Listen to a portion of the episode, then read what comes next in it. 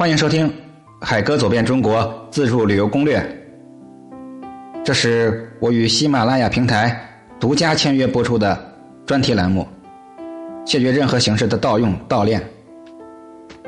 今天呢，呃，我们是最美古城攻略系列，跟着我一起到金陵故都南京，去看看到那儿应该有什么注意的小干货啊。相信南京呢，各位都不会耳熟啊，都不会耳生啊。呃，南京古称金陵，它呢是在长江中下游中部的一个很富庶的地区啊，在江苏的西南部，中国的四大古都之一了。想必大伙都知道，这里素有“六朝金粉地，金陵帝王州”之说，又称六朝古都、十朝都会。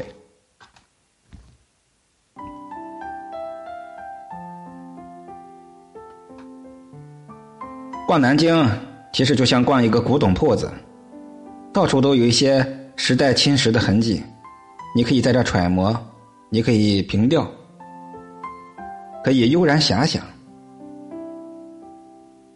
这是朱自清先生的描绘，而书籍和更多的电影中，不乏秦淮河畔金陵女子，才子佳人，风花雪月，数不尽的风流。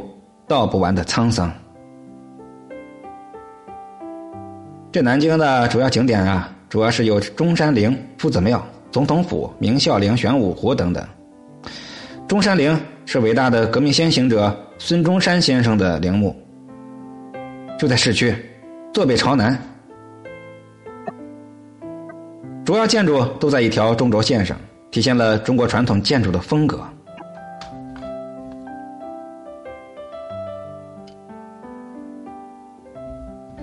夫子庙是供奉和祭祀孔子的地方，中国四大文庙之一，就在秦淮河北边的贡院街，里面有一条著名的乌衣巷，原来是东晋的名相王导谢安的宅院所在地。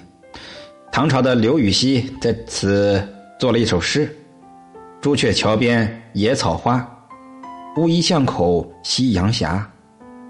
旧时王前，旧时王谢啊堂前燕，飞入寻常百姓家。”现在的夫子庙早就成了群众文化活动广场了，周围是很热闹的商业街和小吃街。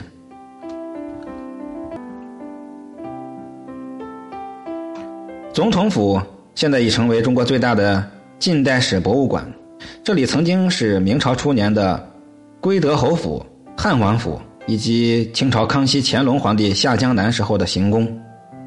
临时大总统办公室是一栋黄色的西洋式平房。属于典型的仿意大利文艺复兴的一个式样。明孝陵呢是明开国皇帝朱元璋和皇后马氏的合葬陵墓，因为皇后死后啊，一封孝慈，故名叫孝陵。坐落在南京市紫金山南路的独龙部晚珠峰下。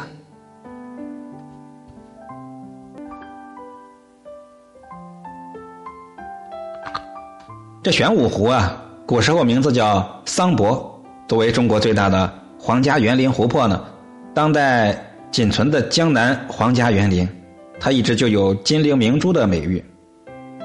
而更有名的秦淮河，是南京古老文明的一个摇篮了，可以说，也是南京的母亲河。这里素就素有六朝烟月之区，金粉荟萃之所。更兼时代繁华之地啊，被称为中国第一历史文化名河。想必许多男士对秦淮河都非常向往，呵呵，你懂的。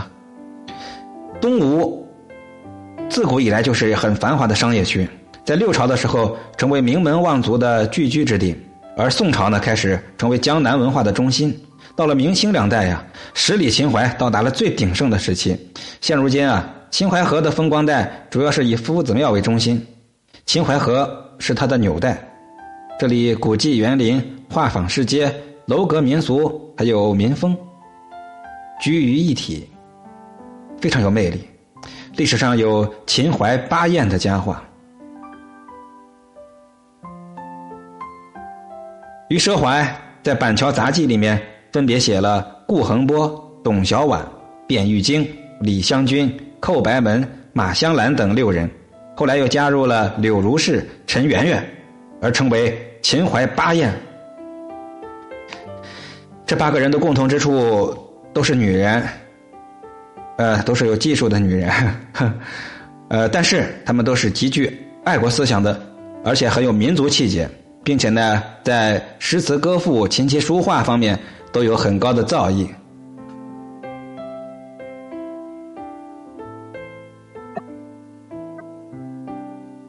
各位在秦淮河畔漫步，去看看船舫交错，遐想一下。才子佳人的风流韵事，在高大的梧桐树下闲逛，跟质朴的本地南京人聊聊天尝尝正宗的淮扬菜，去总统府与历史对话，依稀中仿佛听到了革命先辈们对自由民主的呐喊。如果到金秋时节，到玄武湖公园游船赏湖，那个时候会开满桂花，香气呢沁人心脾，是好不惬意。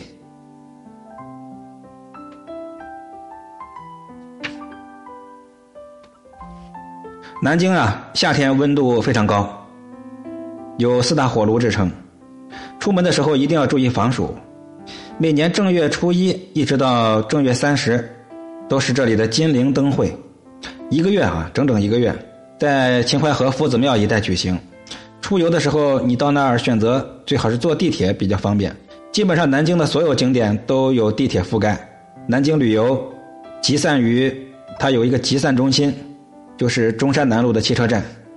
南京作为江苏的省会，是华东地区非常重要的铁路枢纽。另外，京沪、宁铜铁路都在这交汇，飞机跟铁路会通往全国各地，非常的便利。另外呢，南京是长江航线上的最大的内河港，万吨级的轮船都可以终年的通航。游客还可以从南京开始进行对长江三峡的游览，非常的方便。可以说是海陆空立体化的一个交通的枢纽。总统府门票四十，明孝陵七十。建议各位春秋两季前往，别忘了这儿的最佳景点：中山陵夫子庙、总统府、明孝陵、玄武湖。